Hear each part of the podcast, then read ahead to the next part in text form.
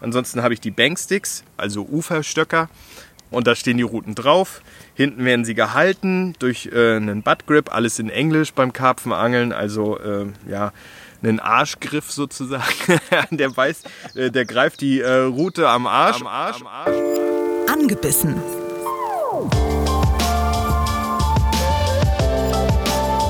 Der ABB Angel Podcast mit Frieda Rössler und Erik Mikan.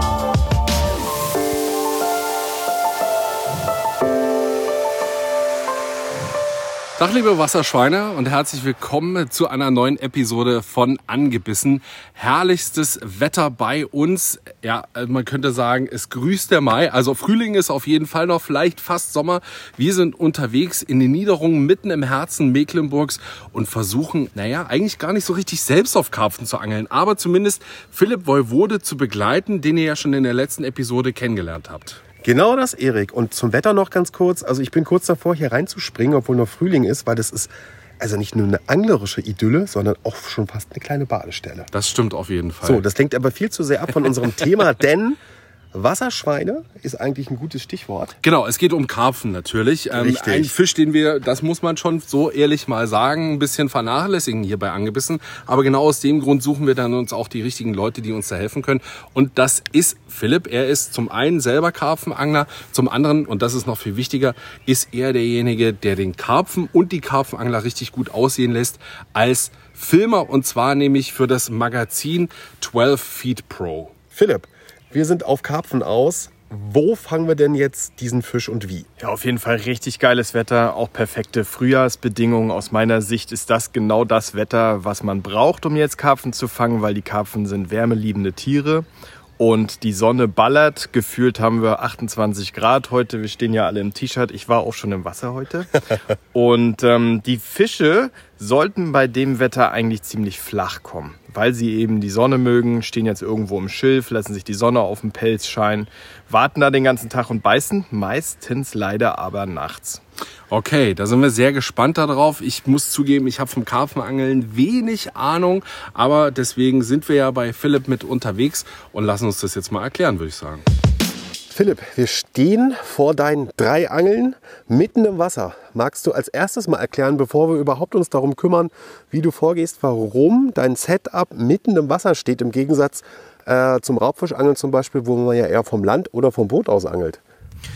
Ja, muss natürlich nicht im Wasser stehen, aber in dem Falle ist es ja so, dass wir hier in einer Art Erlenbruch sitzen und ähm, würden die Routen jetzt an Land stehen, ähm, würden die Routen irgendwo zwischen den Bäumen stehen und das würde mir den Angelwinkel sozusagen versperren. Ich könnte nur geradeaus zwischen den Baumstämmen irgendwo nach vorne angeln, habe hier aber drei Routen zur Verfügung ähm, und als Karpfenangler weiß man ja nie so genau, wo die Fische gerade stecken und deswegen möchte man möglichst eine da, eine da und eine da angeln, also irgendwo sich verteilen im See und ähm, aus dem Grund holt man sich so ein bisschen Raum, bringt die Routen nach vorne, so dass man dann fast auch im rechten Winkel äh, um die Ecke angeln kann sozusagen. Und ähm, deswegen steht das Ganze im Wasser. Außerdem sieht es ziemlich geil aus. das auf jeden Fall.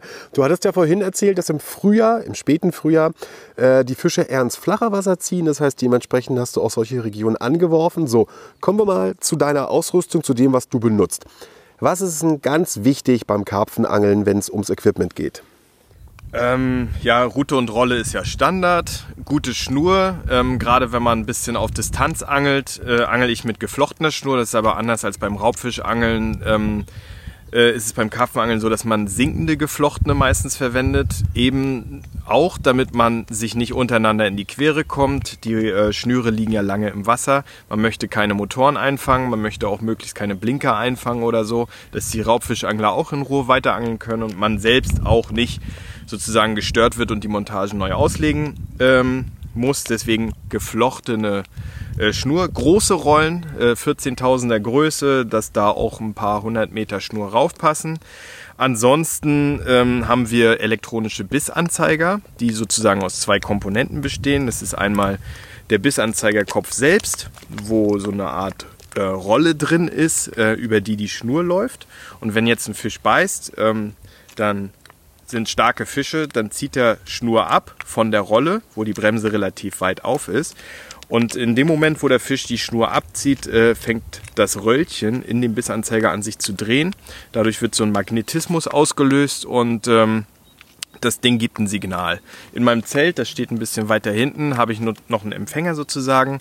Das heißt, in meinem Zelt geht auch äh, die Piepe los, äh, wenn ein Fisch rangeht. Wenn ich jetzt hier ziehe, in dem Moment, wo ich ziehe, fängt das sozusagen an zu piepen.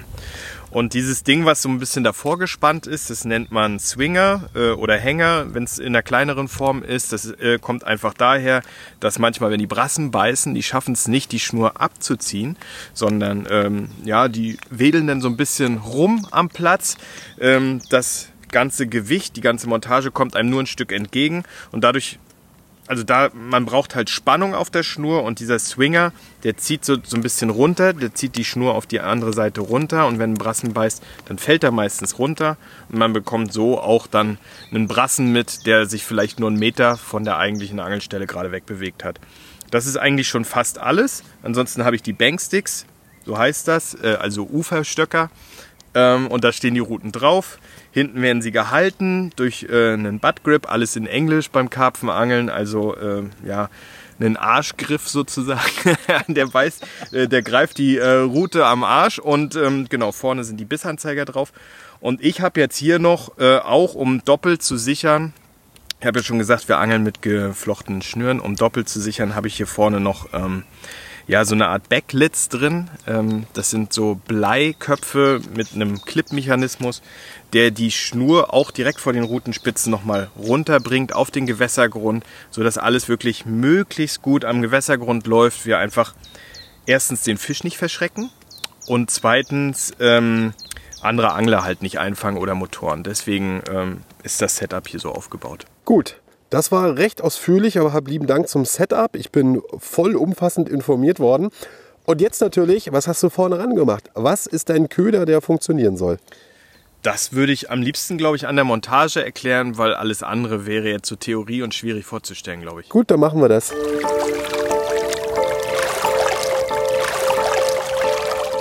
So, Philipp, um den Köder soll es jetzt gehen. Was benutzt denn du da?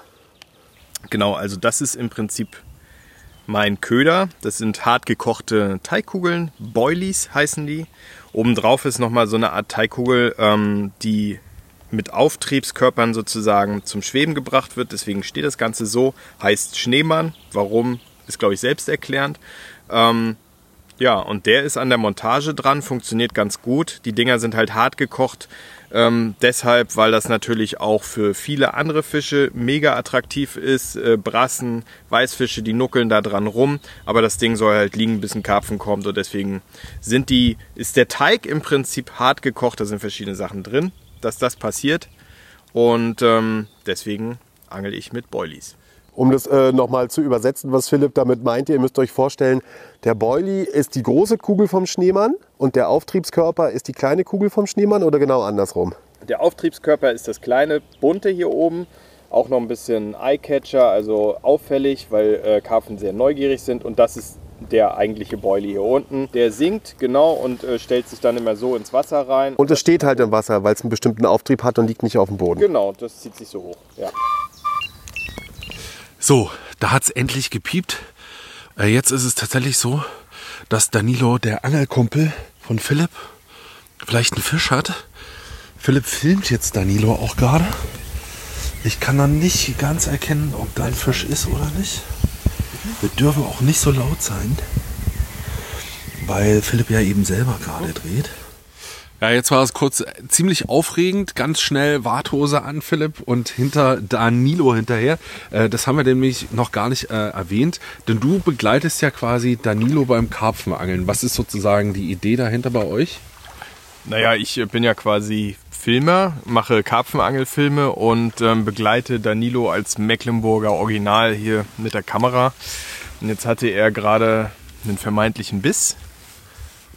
War aber nichts wir, ja, jetzt kann man natürlich rätseln, was war's? Woran hattet ihr legen? ja, genau. ähm, ja, wahrscheinlich, also da hinten war eine Blässralle, wahrscheinlich hat die den Köder einmal angehoben oder so. Ah, okay. Und dann hat sich das Blei verrückt, der Swinger ist runtergefallen, das, was ich vorhin schon erklärt hatte, dieses Gegengewicht, dann fällt der Swinger runter und dann merkt man halt, dass das Blei nicht mehr an der ursprünglichen Stelle lag. Und ja, er muss halt reagieren und hat eingekurbelt, blanker Haken. Jetzt fährt er die Routen gerade wieder raus. Wird nicht langweilig. Ja, nö. Gerade gegessen, ne? Ja, Uns geht's ja. gut hier am Wasser auf jeden Fall. Danilo legt das wieder ordentlich.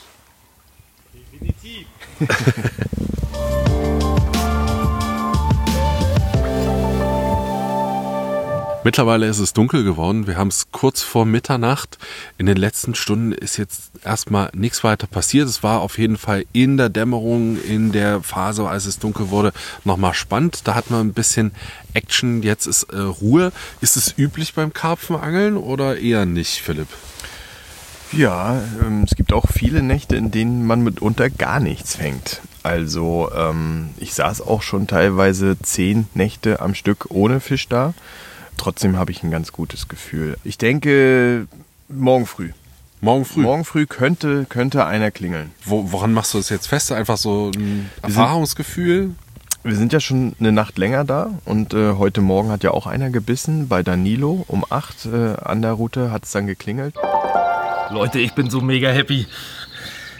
Gestern Abend brachte mir die Route da hinten an den Binsen einen Brassen. Ah, Ich war vorsichtig optimistisch für die Nacht. Und heute Morgen beißt mein erster Mecklenburg-Karpfen für dieses Jahr. Oh, Ich bin so happy. Geil. bei Danilo um 8 äh, an der Route hat es dann geklingelt. Und so ganz generell ist es meinem Gefühl auch immer so, dass im Frühjahr äh, die Fische eher morgens beißen. Ab und zu geht mal einer wie vorhin auch in der Dämmerung, wenn es dunkel wird. Ähm, aber dann äh, morgens wird immer noch mal eine ganz heiße Phase kommen. Okay, das ist unser Stichwort. Das heißt für Frieda und mich, wir werden uns jetzt erstmal aufs Nachtlager zurückziehen. Sollte in der Nacht was passieren, versuchen wir natürlich mit dabei zu sein. Philipp filmt auf jeden Fall. Ich meine, das ist ja auch dein Job. Ja. Und äh, ansonsten äh, hoffe ich, dass auf jeden Fall was passiert oder wir sehen uns eben morgen früh wieder.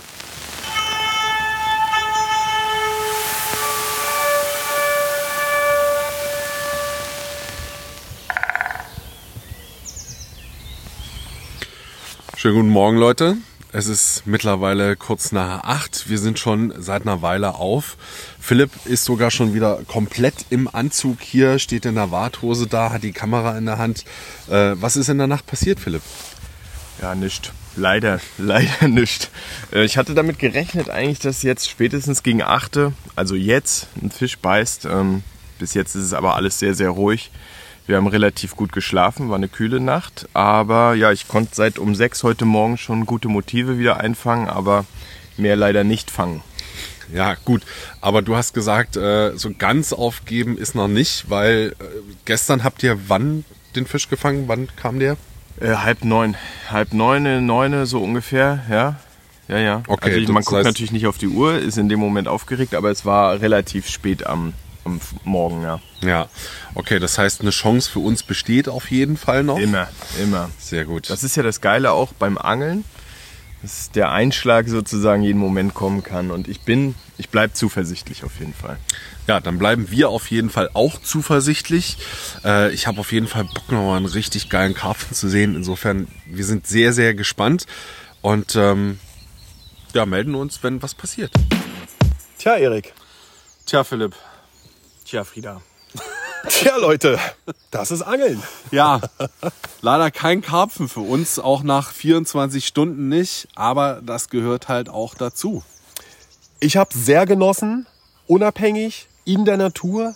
Aber noch besser kann euch das Philipp natürlich erklären, was neben dem Fangerfolg trotzdem so besonders, so einmalig ist beim Karpfenangeln. Ja, ich glaube, ihr habt es selbst auch ein bisschen gemerkt, dieses Beisammensitzen, dieses wirklich auch mal Zeit haben. Wenn die Routen erstmal liegen, dann sitzt man und hat äh, Ohren auf, Lauscher auf, äh, Augen auf und kann beobachten, was gerade passiert. Und genau darum geht es ja auch beim Karpfenangeln, einfach auch mal Zeit zu haben, richtig runterzukommen. Wir sind jetzt auf jeden Fall noch eine Weile hier, versuchen es weiter auf Karpfen. Ähm, und eventuell klappt es auch noch, aber man darf auch nicht immer zu verbissen sein und sagen, es muss, muss, muss, sondern irgendwann klingelt es mit einmal und das macht es nämlich auch aus. Diesen Moment, du kommst runter, bist ganz unten, ganz entspannt und mit einmal geht das Adrenalin wieder hoch, weil der Bissanzeiger schreit.